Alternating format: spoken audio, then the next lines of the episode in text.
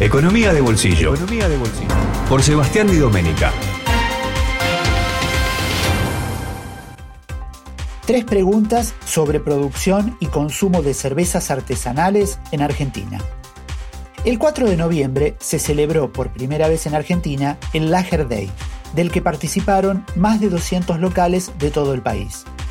En esa fecha, las principales marcas argentinas de cerveza artesanal ofrecieron descuentos, promociones y happy hours para que todo el público pueda disfrutar de las más de 30 variedades de lagers que fabrican los productores locales. El sector productor de cerveza artesanal experimentó un progresivo crecimiento en los últimos años, pero la pandemia significó un golpe muy fuerte. Los bares que son el principal canal de ventas de la producción, se mantuvieron cerrados durante la crisis sanitaria y las ventas se redujeron al mínimo. Según una encuesta realizada a 425 establecimientos del rubro por la Cámara de Cerveceros Artesanales de Argentina, más del 60% de los productores locales manifestó no haber logrado superar la venta de mil litros mensuales durante la pandemia. Sin embargo, superado el mal momento, nuevamente las perspectivas del sector plantean un horizonte muy prometedor. A continuación, tres preguntas sobre el escenario por venir. 1. ¿Qué porcentaje del mercado tienen las cervezas artesanales? En Argentina, el sector de las cervezas artesanales representa solo un 3% del total del mercado cervecero del país una porción pequeña de un sector súper concentrado entre unos pocos jugadores muy fuertes. En Argentina, un solo fabricante, Quilmes, tiene más del 65% del total del mercado. Ese 3% de las cervezas artesanales se divide entre aproximadamente 700 pequeñas empresas, de las que solo unas pocas, el 10%, se encuentran en canales de venta tradicionales.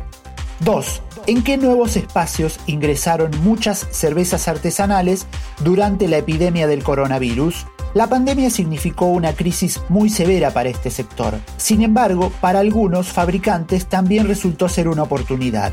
Muchas marcas, ante la imposibilidad de vender en los bares, incursionaron con la cerveza envasada en latas, en mercados gourmet, tiendas online y en las grandes cadenas de supermercados.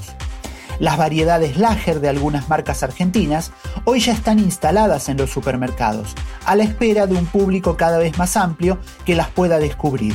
Los números exponen un interesante ascenso.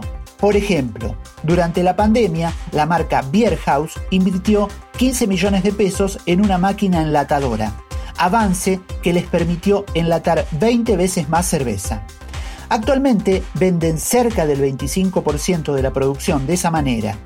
Otros productores alquilaron la maquinaria con el mismo objetivo. Ninguna marca en este canal vende menos del 10% en lata y antes de la pandemia era cero, señaló José Vini, responsable de producción de esa misma empresa. 3. ¿Qué renovadas expectativas se presentan hacia adelante? Tal como indican desde las principales marcas de cerveza artesanal, durante una etapa inicial el principal objetivo del sector fue hacer conocer al consumidor las características del producto con todas las variedades que presenta. De manera progresiva fue adoptada por muchos consumidores y eso marcó el avance en el mercado. En 2021, con la reapertura de la gastronomía, el sector está en plena recuperación y las ventas están en un 70 u 80% con relación a la prepandemia. Sin embargo, esperan una aceleración de ventas para los próximos meses, en especial durante el próximo verano, en el que se espera un récord en movilidad por turismo interno en todo el país.